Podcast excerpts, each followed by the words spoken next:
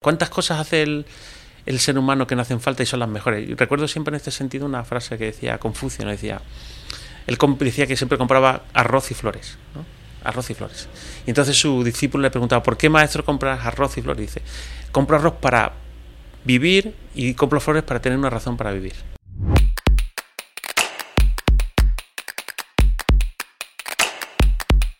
Hay mucha gente convenciéndonos de que tenemos ciertos derechos porque ellos pueden obtener un beneficio de ese sentimiento. Nosotros no estamos mejor que cuando pensábamos que, bueno, que, hay cosas que pese a que yo las sienta no son verdad, ¿no? Sin embargo, ellos sí están mejor. Creo que a la empresa le está faltando, es, algunas, ¿no? A otras sí lo están haciendo, ¿no? Pero le está faltando ese momento de decir, tengo que dar un paso al frente de la sociedad por puro interés de la propia empresa, porque sencillamente si no me ocupo yo no, no, no va a ocurrir. Fan, Fan Podcast. Me presento. Bueno, soy economista y filósofo que viene a ser como lo del chiste del oso hormiguero, ¿no? Es difícil saber cómo se mezclan ambas cosas, pero he dedicado la mayoría de mi vida profesional a, la empresa y sigo dedicándosela en parte, pero siempre he tenido una vocación filosófica, primero autodidacta y después me, fui formando y, y, luego me fui formando más y luego fui escribiendo, siempre me gustó escribir. Y hoy por hoy pues me dedico a, tanto a escribir como a enseñar, que me gusta muchísimo y creo que está conectado, como a intentar ayudar a empresas y por lo tanto estoy también en el mundo, vamos a decir, real, que quizás es uno de los peligros de, la filosofía cuando se mete en sus torres de marfil.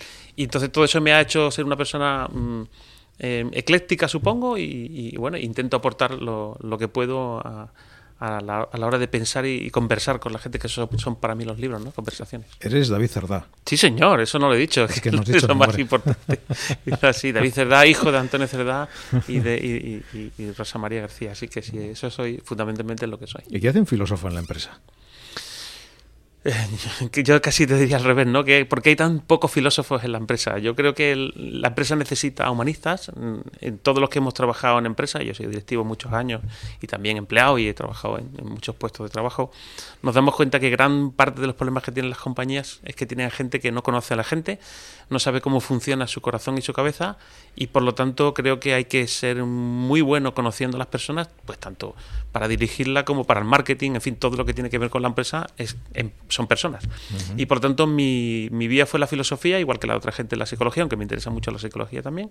Y sencillamente yo escogí aquella parte del acercamiento al ser humano que iba más con mi carácter, supongo, y con lo que me gusta leer.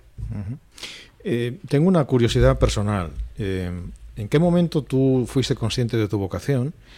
Y te lo pregunto pensando en, en todos eh, los que nos escuchen, eh, algunos padres también, que estarán atentos a esta pregunta y sobre todo a la respuesta, que es lo interesante. Eh, ¿Cómo descubre uno su vocación? Mm, bueno, yo lo primero que tendría que decir es que me importa más la profesión que la vocación. Quiero decir, creo que también exageramos mucho la importancia que tiene dedicarte a lo que te gusta, vamos a decir, ¿no? Y lo creo que lo que tienes que hacer es dedicarte a cosas e intentar que te gusten, que es distinto, ¿no? Es decir, evidentemente enfocado aproximadamente a donde estás, ¿no? Pero a mí me ha gustado muchísimo cuando hacía finanzas, he hecho muchísimo tiempo finanzas y ahora no me dedico a eso porque hay cosas que me interesan más, pero digamos que incluso tu vida, como, como tú bien sabes, Alfredo, por tu propia también biografía muy ecléctica y pasando por muchos sitios, te va llevando por sitios, ¿no? Y casi lo importante para la gente joven, yo le diría, empieza por un sitio y quédate lo suficiente para cogerles gusto o descubrir si te gusta o no, ¿no? uno de los problemas que estamos viendo es que la gente joven cambia mucho de, digamos, de sitio y, cree que eso es una manera de crecer. Yo creo que para crecer también hay que quedarse a veces en los sitios. Entonces, yo creo que la vocación, eh, si se te da bien la vida, serán muchas distintas en tu vida, seguramente no en mil líneas, sino en, tres o cuatro, pero lo que tienes que hacer es seguir ese camino y sobre todo profundizar. ¿Qué no te gusta de la empresa de hoy? no me gusta que en muchos casos haya obligado, haya olvidado, perdón, que, que el fin de una empresa no es ganar dinero. Eh, mm, lo explico muchas veces, el, el, dinero es como para mí la sangre o para mí el oxígeno. O sea, yo necesito respirar y por lo tanto yo respiro, pero yo no estoy en este mundo, yo no sé los demás, pero yo no estoy en este mundo para respirar. Respirar es algo que necesito. Entonces el dinero es lo que la empresa necesita para seguir viviendo y por lo tanto si no generas dinero, esa empresa desaparecerá.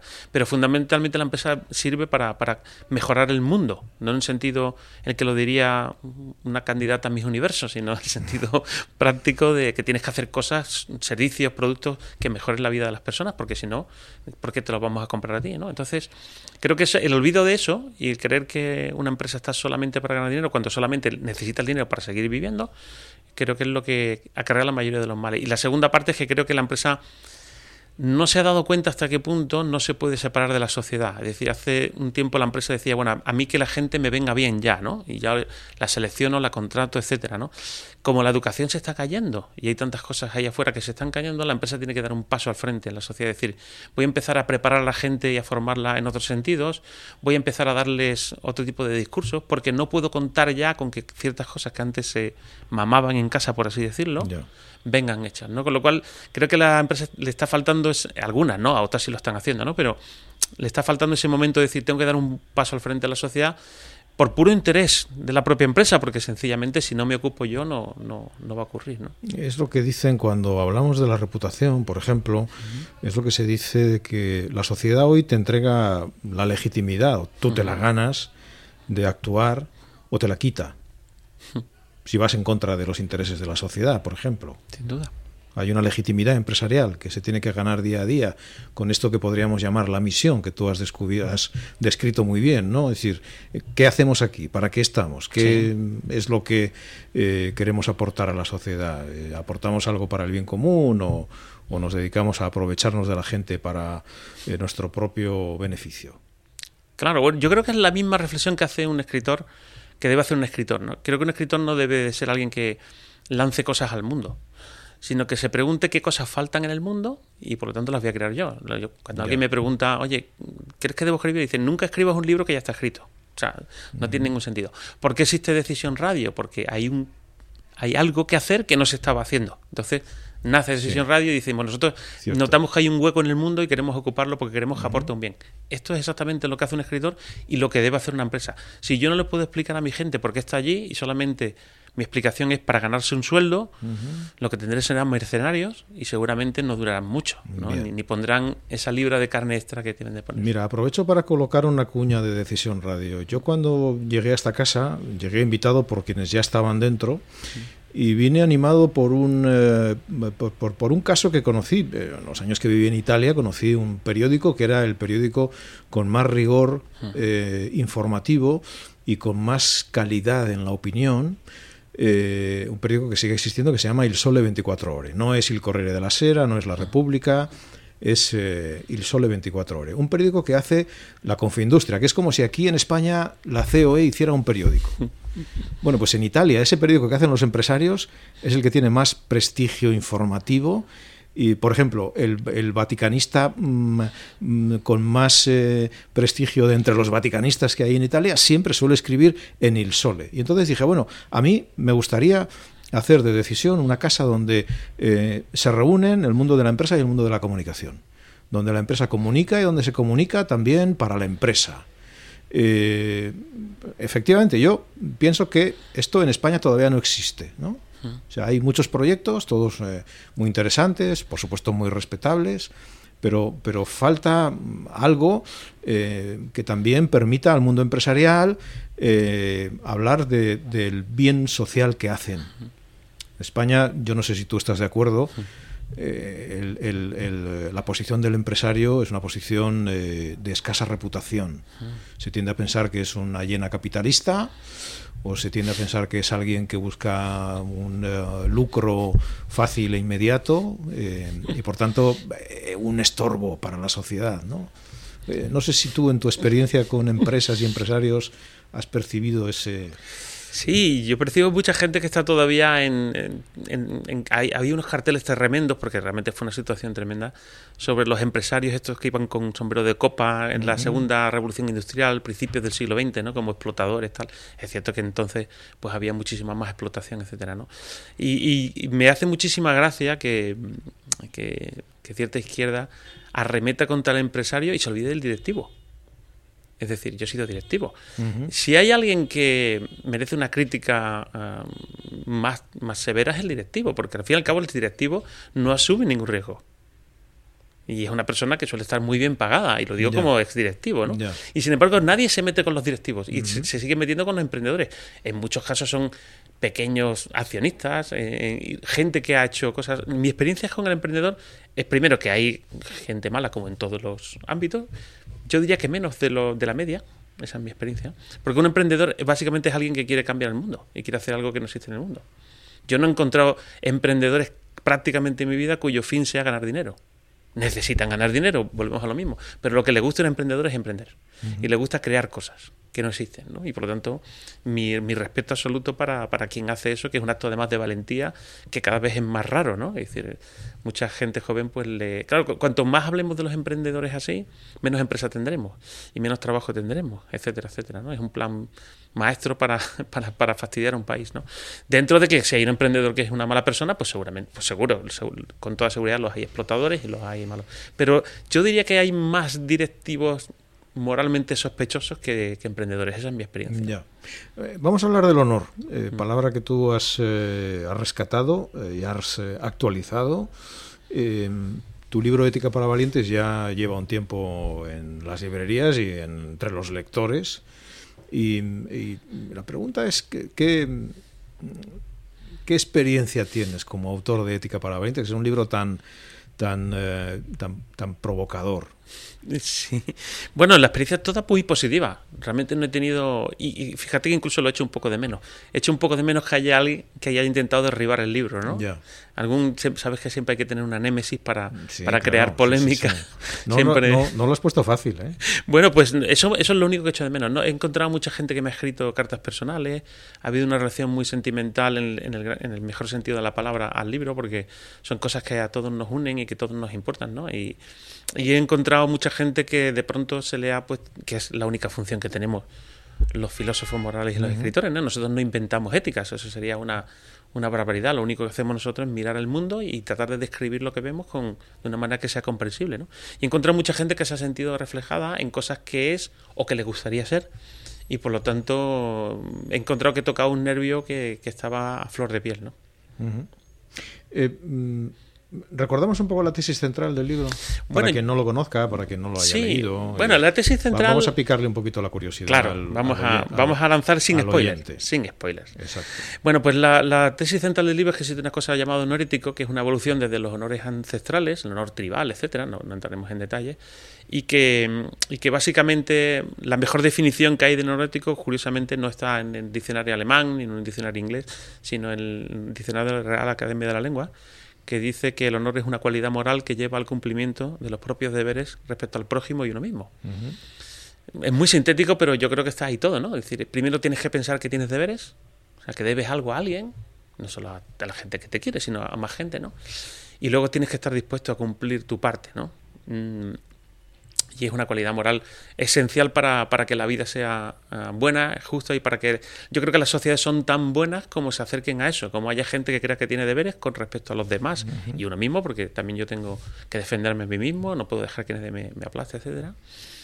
Y, por lo tanto eso es lo que nos construye. Y yo creo que es una evolución que viene de, cómo estamos construidos, vamos a decir, sociobiológicamente, y también de, las cosas que hemos ido avanzando en el conocimiento de lo que está bien. Las religiones han aportado mucho. Nunca hubiéramos llegado a esa conclusión sin Jesucristo, sin, ningún lugar a dudas. Es decir, ha habido toda una evolución del ser humano, histórica, etcétera, que nos ha llevado a concluir que un mundo donde la gente cree que debe cosas a los demás y que hay cosas que están mal en cualquier situación y en cualquier momento, pues es mejor que uno donde eso no existe. Hay un deber. Eh, fíjate, una de las. Mm, hay muchas definiciones de libertad. Eh, a mí la que más me gusta es aquella que dice que libertad es poder hacer lo que debes hacer. Sí, eso es. Eh, no, no hay esa libertad de, haz lo que quieras y que puedes hacer lo que quieras, eso es ser libre. No, ser libre no es eso, ¿no? hay, un deber. ¿Y qué, sustento tiene ese deber? Porque para algunos el sustento es, eh, bueno, pues un mensaje divino, para otros puede ser la lucha de clases, otros pueden perseguir un, un, deber que tiene otros orígenes. Hay, hay un origen fundamental eh, ético, eh, que, no tenga eh, una apelación a algo exterior? bueno, yo. Esto es una cosa muy de filósofos de academia que yo combato, ¿no? la, existencia de la piedra filosofal sobre el, o sea, el fundamento ontológico, etc. Yo creo que eso no es interesante. Yo creo que lo interesante es juntar la historia, juntar la ciencia, juntar la literatura. O sea, todo lo que sabemos sobre lo que hace que el ser humano goce o sufra. Eh, tenga una vida digna o indigna, la, vas a encontrar en, tanto en la psicología como en Hamlet. Y, lo vas a, y lo vas a encontrar también en la historia, lo vas a todo lo que ocurrió en el siglo XX, que yo creo que ha sido un laboratorio sobre el bien y el mal eh, impresionante y que además ha sido costosísimo. No, no podemos, no podemos, eh, no podemos no aprovechar esas muertes y ese sufrimiento para aprender, ¿no? Entonces yo creo que hay muchas fuentes, pero en el fondo es entender qué es el ser humano, qué es lo que le hace que tenga una vida buena, digna, qué es lo que hace respetarse a sí mismo, qué es lo que hace no respetarse a sí mismo, y ese estudio del ser humano te para una serie de deberes. Y dice, yo, entiendo que estoy aquí en el mundo, vengo de un sitio, voy hacia otro sitio, soy pasajero, soy mortal, ¿no? Tengo un prójimo, hay algo llamado, sentimientos llamados vergüenza, compasión, todo este tipo de cosas cuando las entiendes y entiendes que un mundo que tiene esas cosas es mejor que uno que las ha olvidado, pues actúas en consecuencia. Ya. ¿Y para qué estamos en el mundo? Bueno, yo creo que no para ser felices. ¿Cómo que no? No, ni hablar. ¿Cómo que no? No, no estamos para eso. Vamos, pero si la felicidad está en el centro de todo hoy. Sí, como era aquel, había un tipo que era del Partido Laborista que luego escribió libros sobre eso, que decía que la, felicidad era un, fin autoevidente. Yo no lo creo. Quiero decir, para mí no es nada autoevidente. Yo creo que estamos aquí, como decía Kant, para merecer ser felices, que es distinto. Yo creo que eh, estamos aquí para honrar y, honrar significa, para que yo tenga esta vida, para que yo esté aquí contigo charlando hoy, ha tenido mucha gente que hacer muchas cosas y hacer muchos sacrificios, ¿no? Y yo tengo que darme cuenta de qué ha sido lo mejor, ¿vale? Que ha hecho el ser humano. Y en función de eso, yo tengo que asumir mi parte. Yo creo que estamos aquí para ser una parte digna de ese todo, que es la humanidad, ¿no? que es una aventura extraordinaria y la que ha creado cosas como la moral y el amor en el universo hasta donde nos consta solo existe por nosotros, ¿no? Y, cantidad de otras cosas, ¿no? Eh, yo creo que tenemos que estar a la altura. Hemos venido estar aquí a estar a la altura. En alguna entrevista reciente, José Antonio Marina dice que el gran error de este tiempo es haber puesto en el centro de la, de la experiencia humana y de la actividad humana la felicidad. Sí, señor. ¿Estás de acuerdo? Bueno, tan de acuerdo como tengo la suerte de aprender mucho también de la experiencia de la gente que está mal, gracias a mi mujer, Nuria, que es, ella es psicoterapeuta, ¿no? Y bueno, siempre digo que ella tuvo que cerrar su consulta con la, con la pandemia y a día de hoy tiene más del doble de pacientes, ¿no? Y la mitad de ellos son chicas y chicos de 16 a 20 años, ¿vale? Eh, se habla mucho de la epidemia de salud mental, y, pero lo único que escucho es cuándo vamos a poner un psicólogo de la seguridad social y cuántas pastillas vamos a expender. Y eso, eso es atacar el síntoma y no el motivo. El motivo es que hay mucha gente en ese proyecto uh, absurdo de ser feliz, autorrealizarse, cumplir sus sueños, etcétera, etcétera. Ese es un proyecto que pone toda la presión en ti. O sea, tú te levantas, imagínate, cada mañana diciendo, ¿cómo me realizo? ¿Cómo soy feliz? Eso me crea una gran ansiedad. Las crisis de ansiedad es porque hay mucha gente centrada en sí misma. Cuando tú sacas ese foco y lo llevas al bien, ¿qué hago yo para merecerse feliz? ¿Qué hago yo para contribuir? Miro hacia atrás, honro mi pasado, veo, veo lo, que las cosas buenas que ha hecho la gente digo, ¿cómo estoy yo a la altura de eso? De pronto saco la ansiedad de mí y empiezo a crear, ponerlo en, las cosas que hago, ¿no? Y eso reduce mucho mi nivel de ansiedad. Yo creo que gran parte del problema es que le hemos vendido una idea falsa sobre la finalidad del ser humano a mucha gente no por un complot ni nada por el estilo, sino porque es muy conveniente que haya mucha gente queriéndose a sí misma y queriendo ser feliz, porque le puede vender muchas más cosas, lógicamente. Y luego son gente que son mucho más fácil de pastorear políticamente. Es decir, alguien débil es mucho más fácil de convencer de que tiene un montón de derechos y... ¿Por qué los, los políticos nunca nos recuerdan nuestros deberes? Pues no es, conveniente, ¿no? Es decir, no, es, eh, no, es, adulador para el elector. Exactamente. Eh, y por tanto, no creo que genere mucho voto, ¿no? Que alguien te esté recordando el deber. Y además corre el riesgo de que le tachen de fascista. Sin duda. Cosas peores. Pero hasta, hasta el momento en que alguien empiece a hacerlo. Ya. Porque la buena noticia es que eso está dentro de nosotros y, va a favor de corriente. La verdad, como tú has dicho muchas veces, corre a favor de corriente. Hace falta mucha violencia y mucha ideología para taparla. Se puede, lo vemos todos los días, ¿no? Pero el discurso de lo que eh, un ser humano entiende que es adecuado, eh, nada a favor de corriente. Con lo cual, en el momento que empecemos a cambiar el ritmo, y yo, creo que ya empieza a moverse cosas, ¿no? Por eso el libro se ha vendido mucho, etcétera, ¿no? Me, hace recordar un, un, pequeño libro. A veces las grandes verdades están encerradas en libros pequeños. Yo tuve un profesor en Navarra, Manuel Casado, eh, que era profesor de lengua, un gran profesor de lengua, un gran maestro. Y, recientemente ya jubilado escribió un librito que se llama eh, Más poesía y menos Prozac. Muy bueno. Diciendo, dejen ustedes de tomar pastillas que simplemente van al síntoma y, escúchense ustedes a sí mismos. ¿no? a veces leer poesía es una manera de escucharse a sí mismo y escuchar al mundo. ¿no? Y, de, y, es una, una gran terapia y un gran, una terapia de autoconocimiento. Y, y, denuncia esta, esta tendencia ¿no? de, de, ante todo, malestar, una pastilla. Tómate la pastilla y se te pasa, ¿no? Se te pasa, pero oiga, es que el malestar probablemente no tiene nada que ver con la pastilla. está usted atacando el, el, el, epifenómeno, es decir, la manifestación, y no la realidad del problema, ¿no? Entonces acabamos creando personas efectivamente que son adictas a las pastillas, que además crean un gasto sanitario eh, excesivo eh, y no conseguimos nada. Mm. Porque no.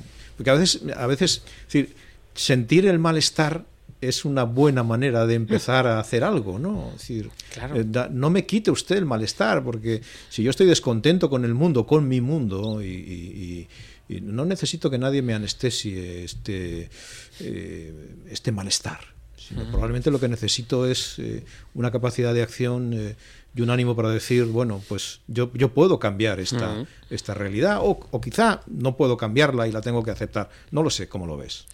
Bueno, yo suelo decir a, mis alumnos eh, que todas las emociones están por algo. Es decir, todas las emociones tienen un fin.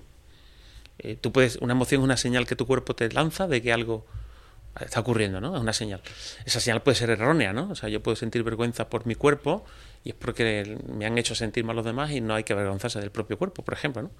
Pero no, la emoción en sí no es mala. O sea, la emoción tristeza, que últimamente hay gente que considera como una especie de enfermedad contagiosa, ¿vale? no, no, quiere gente triste, no quiero gente triste al lado mía que me lo pegan, ¿no? Es como, es como un virus. La emoción tristeza es muy importante porque te, te pone a pensar. Claro, si esa emoción tristeza se te va de las manos, se convierte en depresión, tenemos un problema. Pero no es, el problema no es la tristeza, el problema es cómo tú dejes que te arrastre, etcétera, ¿no? Eh, hay que sentirse mal, claro. La gente más inquietante del mundo, y seguro que tú has conocido a alguna gente así, son gente que nunca se siente mal por nada. Esa gente es peligrosísima, ¿sabes? No puedes estar al lado de ella, ¿no? Y luego no es nada interesante porque no piensan, ¿no?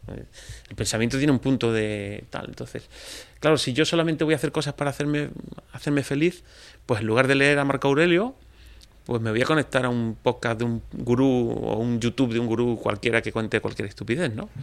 Eh, pero no, no, estoy consiguiendo nada. O sea, lo que hay que decirle a la gente es que no está funcionando. No se han escrito más libros sobre la felicidad que en los últimos 20 años y estamos en topes de consumo de ansiolíticos, de consumo de drogas y de suicidios. Entonces, resulta que algo no está funcionando. A la vez hay una abundante literatura sobre bueno, una manera de de curar, eh, de curar los, los, malestares, que es eh, esto, del, esto del deseo. ¿no? Basta con que tú desees las cosas para que las cosas aparezcan. Un poco un fenómeno de Aladino, ¿no? Es decir, tienes que desear de una manera muy intensa y si no aparecen, pues es porque no las has deseado lo suficiente, ¿no? Con lo cual estás creando una, una un, eh, una depresión, porque, porque el mundo no te devuelve lo que tú deseas, normalmente te devuelve o te da cosas que no tienen nada que ver con, los, con lo que deseas y son las cosas con las que tienes que jugar, ¿no? No solo eso, sino que te convierte en culpable. O sea, lo último, lo último que estoy escuchando es a gente decirle a gente que la pobreza es un estado de ánimo, ¿no? Que hay que tener poca vergüenza. Es mm. decir, o sea, ¿cómo que, la, ¿cómo que la pobreza es un estado de ánimo? No, es que si no, claro, no las deseas lo suficiente, ¿no? Hombre, hay gente que tiene dificultades reales, ¿eh? No lo, no lo olvidemos, ¿no? Que luego está el esfuerzo, el mérito, claro que sí, pero hay mucha gente que tiene muchas dificultades reales. Entonces, decirle a la gente que si encima no es feliz es porque no se están, lo están deseando lo suficiente, yo creo que es el truco definitivo para, para, para machacarles y que sigan necesitando tus libros de gurú y, tu, y tus medicinas, ¿no?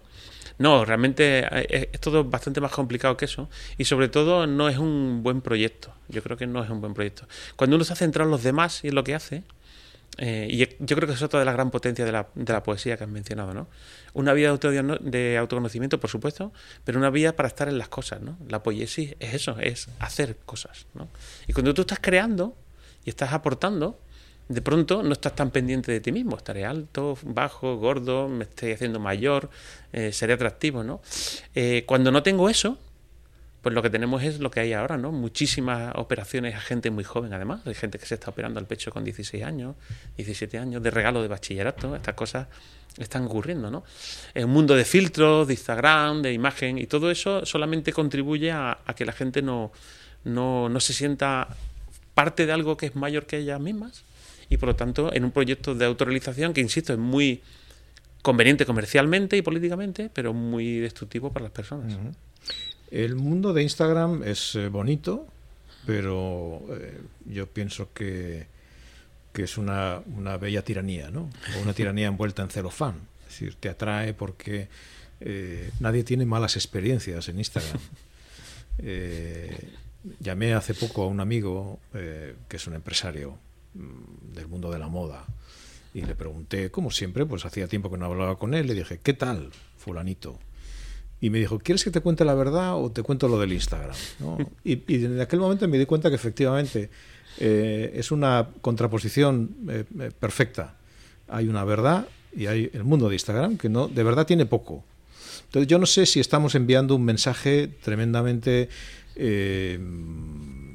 tirano, mm. dictatorial a las personas a las que les decimos no me cuentes tus problemas, no me cuentes tus eh, insatisfacciones, no me cuentes tus fracasos, eh, cuéntame otra cosa.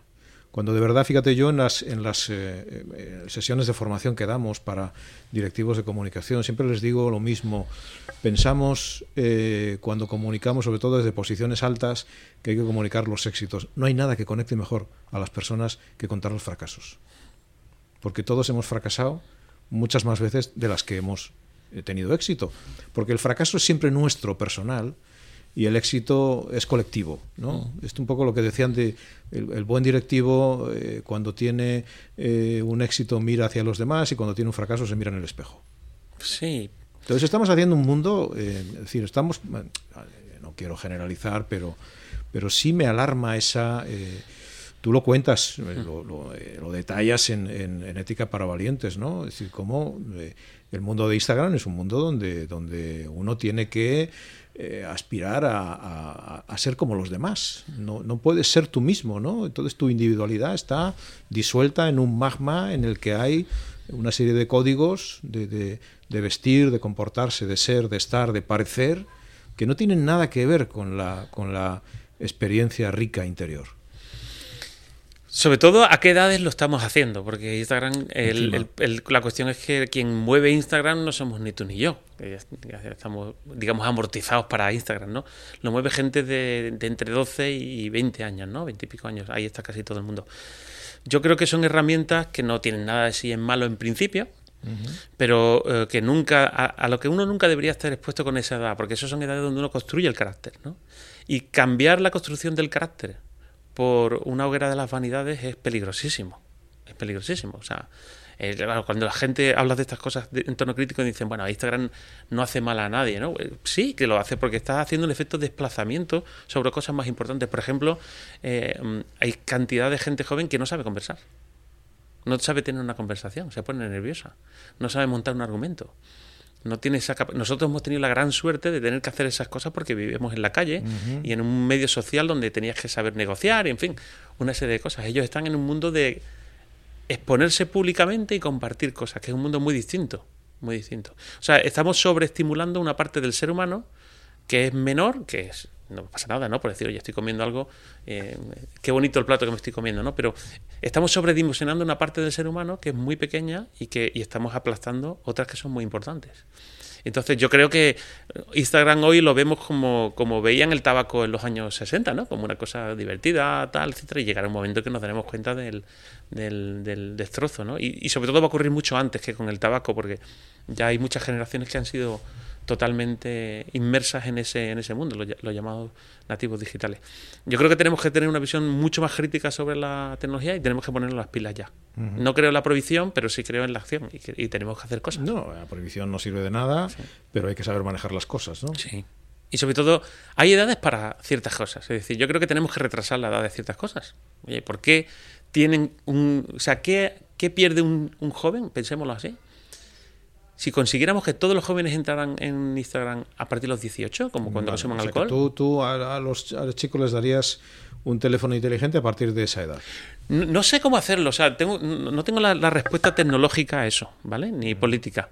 Pero yo solamente quiero que pensamos en este ejercicio. ¿Creemos que el mundo sería mejor si la gente, igual que no puede beber hasta los 18, aunque ya. Se puede, digamos, de manera, de una otra forma u otra puedes beber antes, pero haciendo, retrasando lo máximo posible la edad de beber. ¿Por qué retrasamos lo máximo posible la edad de beber? ¿Beber es malo? No, bueno, en su, en su, en su punto no, no tiene ninguna dificultad. Si lo sabes manejar, ¿no? Exactamente. ¿Por qué lo retrasamos? Porque creemos que una persona no tiene la madurez ni es malo para un cuerpo en construcción consumir gran cantidad de alcohol, ¿no? Por ejemplo, uh -huh. ¿no?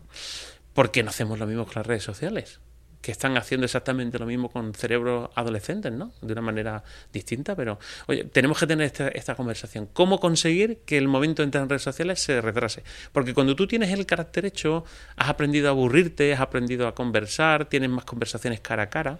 ¿Cierto? Pues estás mucho mejor capacitado para... Entonces, yo creo que es muy egoísta que una generación como la nuestra, que ha tenido lo mejor de los dos mundos, el mundo de lo digital ahora, donde tú y yo sabemos que se entra, o sea, es muy fácil entrar y no tiene ninguna dificultad, sí, es, no, está, está, tirado. Hombre. Que se habla de, la, de, los nativos digitales como si aquello fuera una gran dificultad. Sí, es, es, facilísimo no, no. y lo mejor del otro mundo. ¿Por qué una generación privilegiada como la nuestra no está ayudando a que la otra generación tenga las mismas oportunidades que nosotros. Exacto. Yo eh, les suelo decir a mis hijos cuando se ríen de mis torpezas digitales, que las tengo, eh, les digo, estáis ante la generación que ha sabido adaptarse a todos los cambios tecnológicos claro. que son los más importantes que ha habido en la humanidad. Nos hemos, mmm, cuando éramos pequeños íbamos con, el, con la pizarrita y la tiza al colegio, yo lo recuerdo, nos hemos adaptado a la máquina de escribir, después a los primeros ordenadores eh, y luego hemos ido cambiando y ahora manejamos con, con torpeza evidentemente eh, los teléfonos los teléfonos digitales no con lo cual eh, el salto que hemos tenido que dar ha sido ha sido importante. Efectivamente como dices eh, todo el mundo se puede se puede adaptar a esto porque es una tecnología hecha para los más torpes. Eh, tú tratas mucho con jóvenes. Sí. Eh, a los que das clases. Uh -huh. bien ahora te pido que me hagas una un diagnóstico de lo que, de lo que te llega? Bueno, yo tengo la suerte de tratar tanto a jóvenes de 18 años como a posgrados de 25, 30 y pico, como a directivos de uh -huh. 60, 70 años. O sea, que, Con lo cual tienes un abanico exacto. amplio. Y yo lo que veo primero es una, mm, una madurez retrasada que tiene que ver con, con el, la propia estructura del progreso. ¿no? En principio no, tienen, no tiene que tener nada malo que la gente madure más tarde, porque es cierto que la, la adolescencia, que ahora se ha, se ha ampliado de lo, casi de los 12 a los 24 años, pues es un periodo de gran reconfiguración mental y por lo tanto te da una gran posibilidad de aprender cosas y o sea que digamos que es una gran oportunidad. A mí que la gente madure tarde no me parece mala idea porque te da una gran oportunidad yeah. vale lo, la cuestión es con qué lo llenas y lo que estoy viendo es que ellos lo están llenando con muchísimo entretenimiento y una falta de atención muy poderosa. Y veo muchísima gente de 18 años te diré que el 80-90% de la gente que 18 años que viene a, yo estudio, explico enseño en escuelas de negocio, no ha leído ningún libro en el último año. Ninguno. ¿Vale? Y son edades donde uno se está construyendo personalmente. ¿no? El, el, libro es una tecnología. De hecho, es la tecnología mejor que se ha inventado para los sentimientos y los pensamientos profundos. Es decir, hay muchísimas cosas que solamente vas a averiguar en un libro y un vídeo no te lo va a decir. Uh -huh. Entonces, aquí no es una lucha del libro contra la tecnología, sino de una tecnología que entretiene frente a una tecnología que te obliga a atender y te enseña. Ya. Y lo que estamos haciendo es dándoles peores tecnologías para su construcción.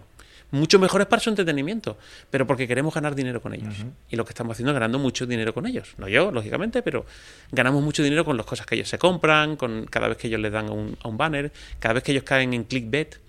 Y te sorprendería, Alfredo, saber la cantidad de gente joven a la que yo le explico qué es clickbait, a la que yo le explico qué es un mock, a la que, o sea, yo soy el que le explico cosas de tecnología a la gente joven. Ellos tienen una gran capacidad digital en el sentido literal de la palabra. saben mover el dedo muy bien. Pero hay muchas cosas que yo les explico cómo funcionan de tecnología. O sea, no son expertos en tecnología ni muchísimo menos. Y las torpezas a las que tú te referías, que yo también las tengo, yo te preguntaría, ¿cuántas cosas te, han impedido hacer?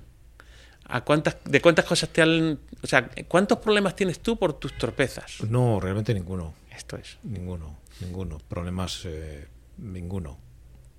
Y por más que repaso, sigo diciendo que ninguno. Así que yo creo que las, eh, las cuestiones fundamentales eh, y las cuestiones más importantes tienen más que ver con otras cosas, ¿no? Creo que mm, a lo que decías antes de... Es verdad, yo, yo detecto en, la, gente joven cuando tiene que llamar por teléfono, eh, tiene por una parte de ansiedad. Eh, por otra parte piensan que es una casi un acto de mala educación, ¿no? Sí, de intromisión. De intromisión. no saben conversar. Yo creo que las la, eh, siempre digo, la comunicación premium es esta que tú y yo estamos teniendo aquí. Mm. Es una comunicación donde conversas de manera presencial, eh, con una persona a la que puedes mirar a los ojos y puedes eh, captar un conjunto de, de elementos informativos y de comunicación que te permiten establecer confianza, saber si te puedes fiar de esa persona, leer en su corazón Mm, en la mirada hay, hay una, gran riqueza de comunicación, de, lo, lo, que estás diciendo, ¿lo crees de verdad o no, o, no lo crees? ¿no? Hay un, eh, un, ámbito de, percepciones que de otra manera se pierden. Y creo que eh, la gente joven que está menos acostumbrada a esta comunicación premium se pierde muchas cosas. Y, y creo que es, es lamentable que se lo pierdan, por ellos sobre todo, ¿no?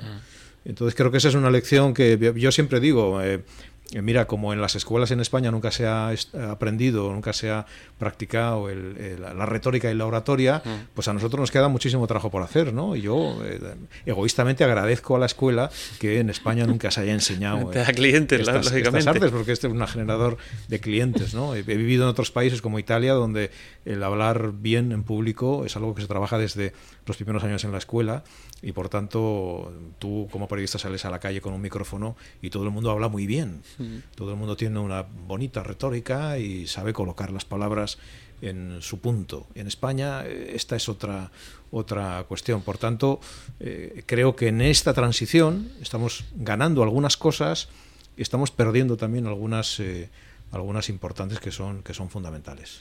Yo además diría, insistiría en que ellos son víctimas. ¿eh? O sea, decir, esto se lo estamos haciendo nosotros a ellos. Yo creo que tenemos que mirar al espejo, los educadores somos nosotros, los que legislamos somos nosotros, y por lo tanto ellos son víctimas. El problema es cuando yo ya, muchas de esa gente joven, después las tengo con 21 o 22 años, donde ya empiezan a ser responsables. Y entonces, por un lado les hemos robado ciertas cosas y ahora por una cuestión de vida, empiezan a asumir ellos su responsabilidad. Decías, alguno no ha leído un libro en el último año, eh, pero es que ahora no leer un libro en el último año es casi una cuestión de prestigio.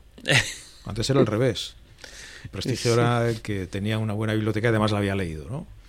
Eh, ahora parece que desde que llegó la generación de Gran Hermano, eh, es una, una medalla. Nunca he leído un libro y aquí estoy, aquí hasta aquí he llegado, ¿no? Sí, pues no sabemos muy bien hasta dónde he llegado ni hasta dónde llegarás. Bueno, son, son eh, somos, estamos creando consumidores fantásticos, ¿vale? Fantásticos, o sea, muy convenientes para venderle cosas, pero, pero a críticos, profundamente a críticos. Es decir, y claro que yo, ¿cómo será mejor el mundo? ¿Cómo es mejor la economía? Cuando haya buenos consumidores que son críticos y saben discernir, ¿no?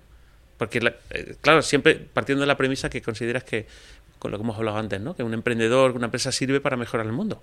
¿vale? Y que necesita ganar dinero, pero entonces aquí me ocurre siempre lo, que tú habrás escuchado un montón de veces, ¿no? Es que la gente lo que pide es la isla de las tentaciones y, sálvame deluxe. No, no es cierto. Tú le ofreces mierda y eligen entre esa mierda.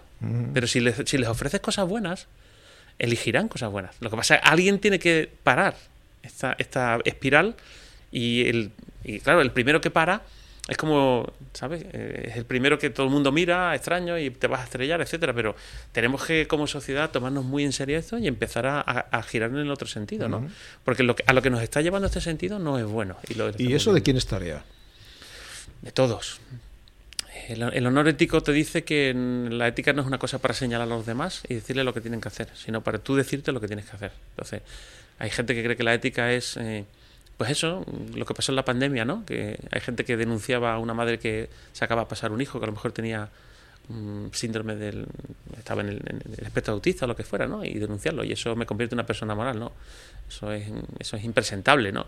La ética es un proyecto personal siempre. Tú te fijas en lo malo que ves pero no para denunciarlo, sino saber cómo tú puedes hacerlo bueno y intentar mejorarlo, lógicamente, ¿no? Lo intentas compartir para, para que abunde. Entonces, de eso se ocupa cada uno. Uno en su casa controlando los dispositivos móviles. Eh, yo como profesor los prohíbo en clase, eh, radicalmente, se, se, enfadan mucho al principio después lo entienden y si no lo entiende alguien, pues es un problema que tendrá.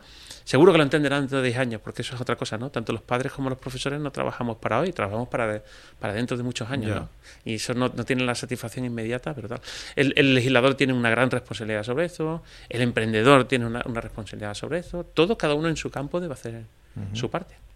Prohíben los móviles porque han perturbado la atención. Naturalmente, una persona que está. No son los móviles, sino los, los ordenadores. O sea, yo cuando empiezo una clase tengo un, un, aparcamiento de móviles donde todo el mundo deja el móvil, ¿vale? Porque he tenido muchas veces eh, chavales que lo ponían en las piernas, se lo ponían delante de una... Es decir, están enganchados. Esto es, es, así de sencillo, ¿no? Eh, y, y, me hace especialmente gracia la gente que diga, tú tienes que competir, o sea, tienes que dar una clase tan buena que la gente no quiere mirar TikTok. Entonces, claro, eh, yo, modestia aparte, mis clases son bastante buenas, la verdad, porque me lo dicen los alumnos y porque son totalmente dialogadas, no, no, te, no, no, leo nada, o sea, estamos en constante, yo pincho totalmente al alumno, o sea, es una cosa súper viva. Pero yo no tengo que competir con TikTok. A ver si un día voy yo al, al plató de Sálvame Deluxe y, y voy a echar a la gente de allí y me voy a poner a dar una clase. Es decir, cada uno en su sitio lo que tiene, ¿no? Y me parece indigno que yo como profesor tenga que hacer el pino puente o lo que sea para que me prefieran a, a, a, los goles de Real Madrid, ¿no? Es decir, es, es, otro campo. El entretenimiento es un campo y una persona que está en una pantalla en clase no está en clase. Se ha ido y eso es, entre otras cosas, una falta de respeto a sus compañeros, a sus padres que suelen ser los que pagan bastante dinero por esas clases, uh -huh. a mí que soy su profesor, ¿vale? Uh -huh. Y no debemos de permitirlo. Yo creo que uh -huh. eso es un, un, principio también moral, ¿no? ¿Y qué me dices de la educación sentimental? En esta era en la que todos son sentimientos y todo está legitimado con la condición de que tú sientas de una determinada manera, ¿no? El poder nos está acostumbrando, el poder, cuando digo poder, no solamente hablo del poder político, sino también del comercial, a que si tú sientes, eh, tú tienes derecho. Yo creo que estamos más en la educación emocional. Yo creo que la educación sentimental es una cosa bastante más seria. E implica, por ejemplo, literatura. ¿No? La educación sentimental es, es leer Madame, Madame Bovary y entender qué está pasando allí. O Los uh -huh. Miserables, ¿no? O, o, El Quijote, ¿no? O sea, la educación sentimental me parece importantísima porque tú tienes que educar el corazón. El sentimiento es importante, pero el sentimiento es la interpretación de una emoción. O sea, ya un sentimiento es un producto mixto entre intelecto y emoción. Una cosa muy seria, un sentimiento, ¿no? La amistad es un sentimiento, ¿no? Eh, importantísimo. No, yo creo que estamos en la vulgarización y en la visceralización, que es distinto, ¿no? Emociones inmediatas. Y sobre todo hacerle creer a la gente que algo que siente se convierte en realidad, pues es parte de lo que acabamos de hablar del pensamiento mágico, ¿no? Creer que cualquier cosa que, que yo sienta... Eh, no, no, no tenemos derechos especiales por sentir, tenemos derechos que nadie nos impida sentir, pero no a que ese sentimiento se convierta en realidad, ¿no? Lo que pasa es que hay mucha gente ganando dinero con eso. Y en este caso en la política, ¿no? Hay mucha gente convenciéndonos de que tenemos ciertos derechos porque ellos pueden obtener un beneficio de ese sentimiento. ¿no? Nosotros no estamos mejor que cuando pensábamos que, bueno, que, que, hay cosas que pesa que yo las sienta no son verdad, ¿no?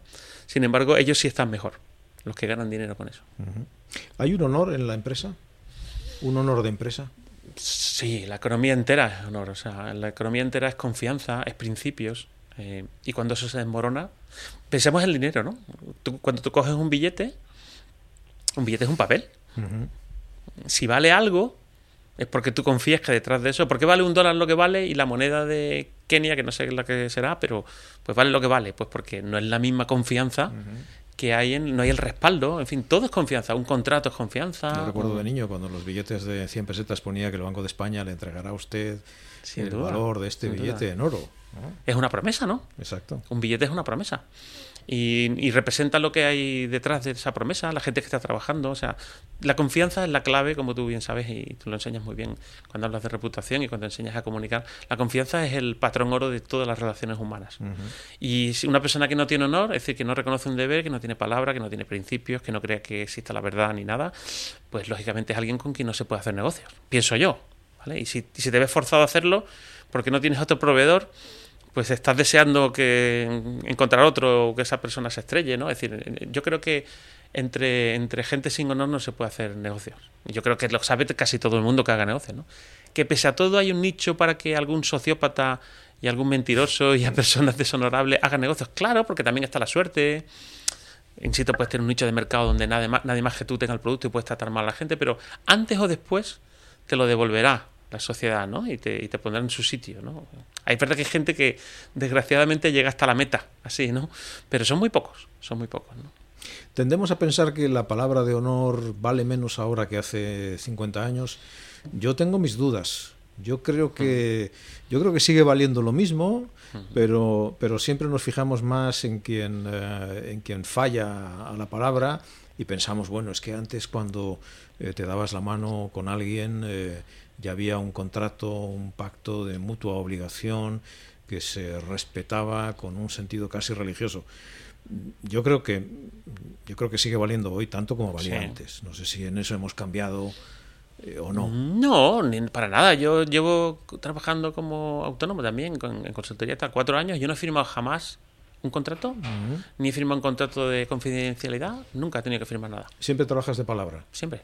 Y nunca he tenido ningún problema, todo lo contrario. Decir, siempre te han pagado como, Sí, como han sí, prometido. sí, sí, sí, siempre, siempre. Yo siempre he cumplido con mi parte, o sea, que decir, es una cosa.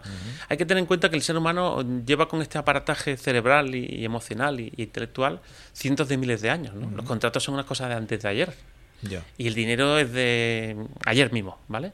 Son, son intelectualizaciones que han mejorado el mundo porque lo hacen más ágil, etcétera, pero lo que sigue funcionando es la confianza, ¿no? Y en el momento que la confianza se quiebra, pues lo que suele Yo también tiendo a no firmar contratos, ¿sabes? Porque pienso que, eh, a ver, yo soy una empresa pequeña Sí. y pienso que si alguien eh, falla a su palabra, pues eh, con más razón va a fallar al contrato, ¿no? Sin duda. Y entonces cuando, como firmas, ahora, como son acuerdos que tampoco tienen un, un, eh, una gran cantidad de... De penalización si no se cumplen. etcétera. Efectivamente, dices, bueno, te vas a meter en pleitos y en líos eh, por una cantidad menor. Bueno, pues eh, corres el riesgo, ¿no?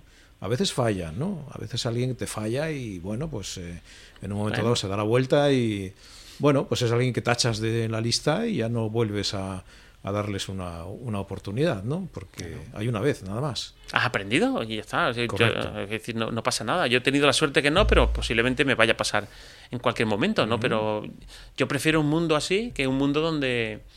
O sea, yo creo que el, el espejo en el que no tenemos que mirarnos es Estados Unidos, ¿no? En un mundo, eh, creo que trabajan más de la mitad de los abogados del mundo, ¿no? En donde cada vez hay más ley y más abogados y menos, y menos ética.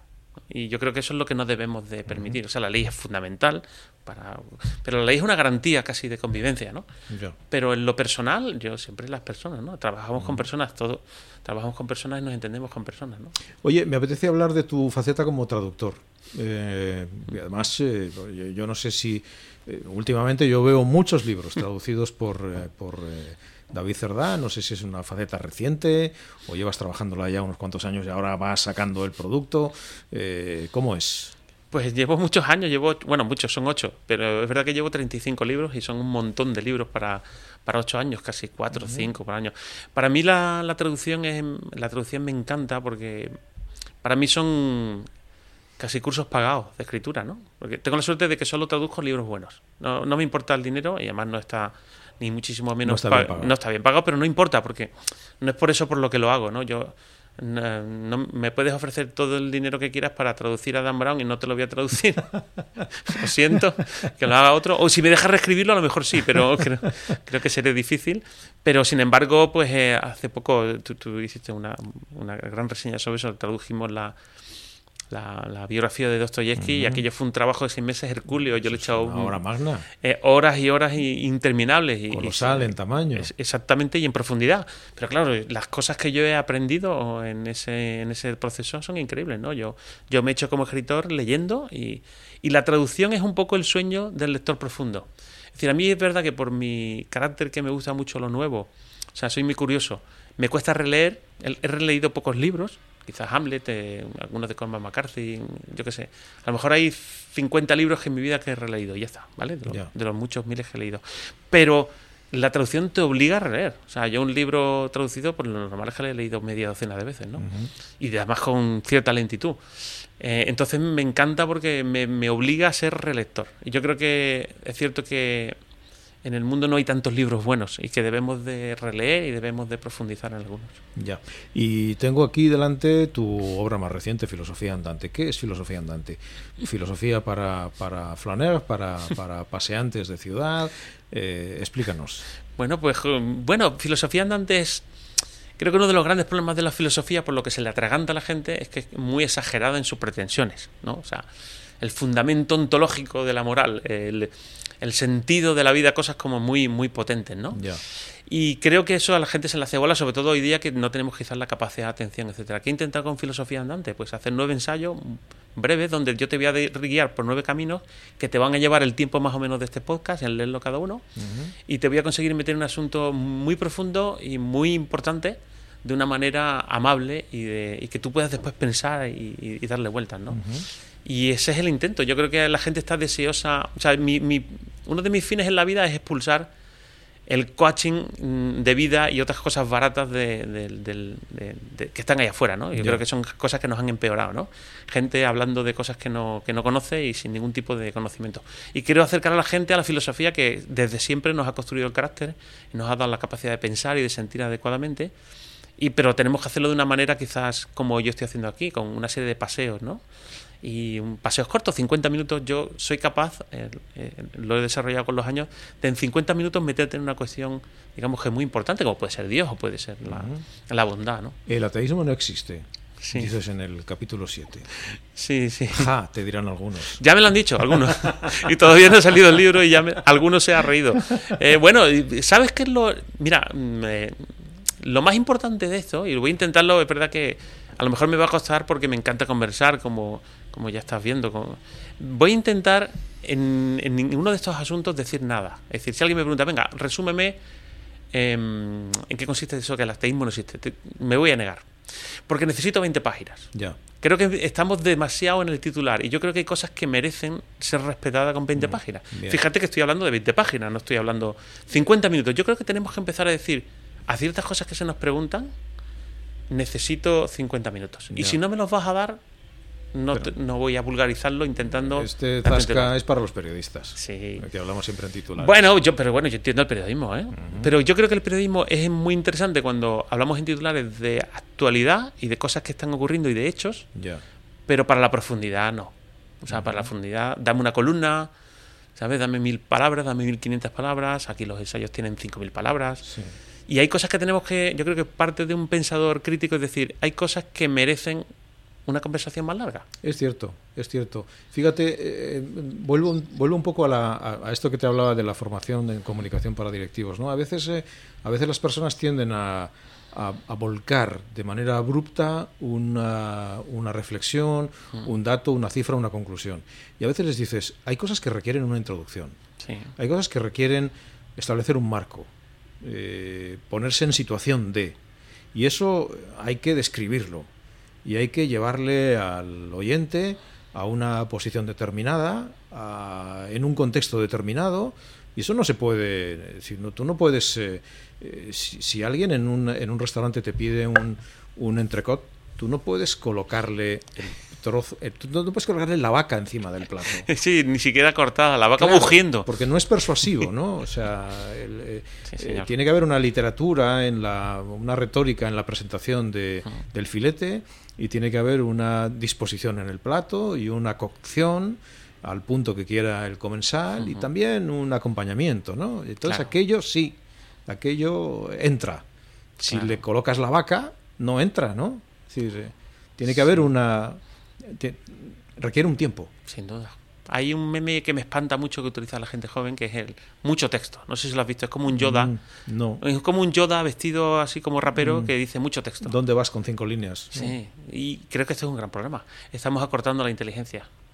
y, hay cosas que requieren texto. Igual que yo creo que voy a poner un ejemplo que todo el mundo que esté casado va a entender, ¿vale? Estás en, tu casa con tu mujer y de pronto tu mujer te dice, pues tengo un dolor aquí en la espalda, ¿no? ¿Qué es lo que no debes hacer? decirle, ve al médico. esa es una respuesta muy tonta porque tu mujer no es tonta, ya sabe que puede ir al médico. No, aquí se trata de hablar de, oye, estás cansado, ¿por qué te está ocurriendo esto? ¿no? Que mm, quizás últimamente no nos dedicamos tiempo. hay un montón de cosas alrededor de eso. La gente que simplifica las cosas empobrece la vida. Y sobre todo cosas tan profundas como esa, ¿no? Es decir, los debates sobre el, mm, el, ateísmo o la existencia de Dios suelen ser lamentables en su nivel, ¿no? Un nivel que hace 20 años yo creo que era más alto, sinceramente. Y, y hay mucha prisa. Y yo creo que filosofía andante también te recuerda que la velocidad es mala consejera en muchas cosas. Hay cosas para las que hay que hacer muy rápidas, muy veloces, porque no tienen importancia. ¿no? Pero luego tienes que dedicar el grueso de tu vida a las cosas que sí la merecen. ¿no? Y la gente que no tiene esas conversaciones largas, y este libro no es más que conversaciones largas, nueve conversaciones largas, pues tiene peor vida. Fíjate, a veces, y, estamos terminando ya, pero mm. no puedo evitar hacerte una pregunta que me ha rondado muchas veces cuando leo, cuando leí Ética para Valientes. ¿no? A veces los eh, ateos piensan que los creyentes necesitamos a Dios para todo. Y yo creo que lo necesitamos para muy pocas cosas. Sin duda. Para fundamentar la ética, no. Para defender el derecho a la vida, no. No. Eh, entonces, eh, ¿para qué necesitamos a Dios? Pues yo creo que incluso puede ser que sea un goce. Ni siquiera tiene que ser una necesidad, ¿no? Yo creo que es un, algo que uno se regala, ¿no? ¿no? regalarse a Dios me parece una, una bonita expresión, ¿no? Buena idea. Eh, todo, o sea, ¿por qué verlo todo desde el prisma de lo necesario, ¿no? ¿Cuántas cosas hace el, el ser humano que no hacen falta y son las mejores? Y recuerdo siempre en este sentido una frase que decía Confucio, ¿no? Decía, él decía que siempre compraba arroz y flores, ¿no? Arroz y flores. Y entonces su discípulo le preguntaba, ¿por qué maestro compras arroz y flores? Y dice, compro arroz para vivir y compro flores para tener una razón para vivir.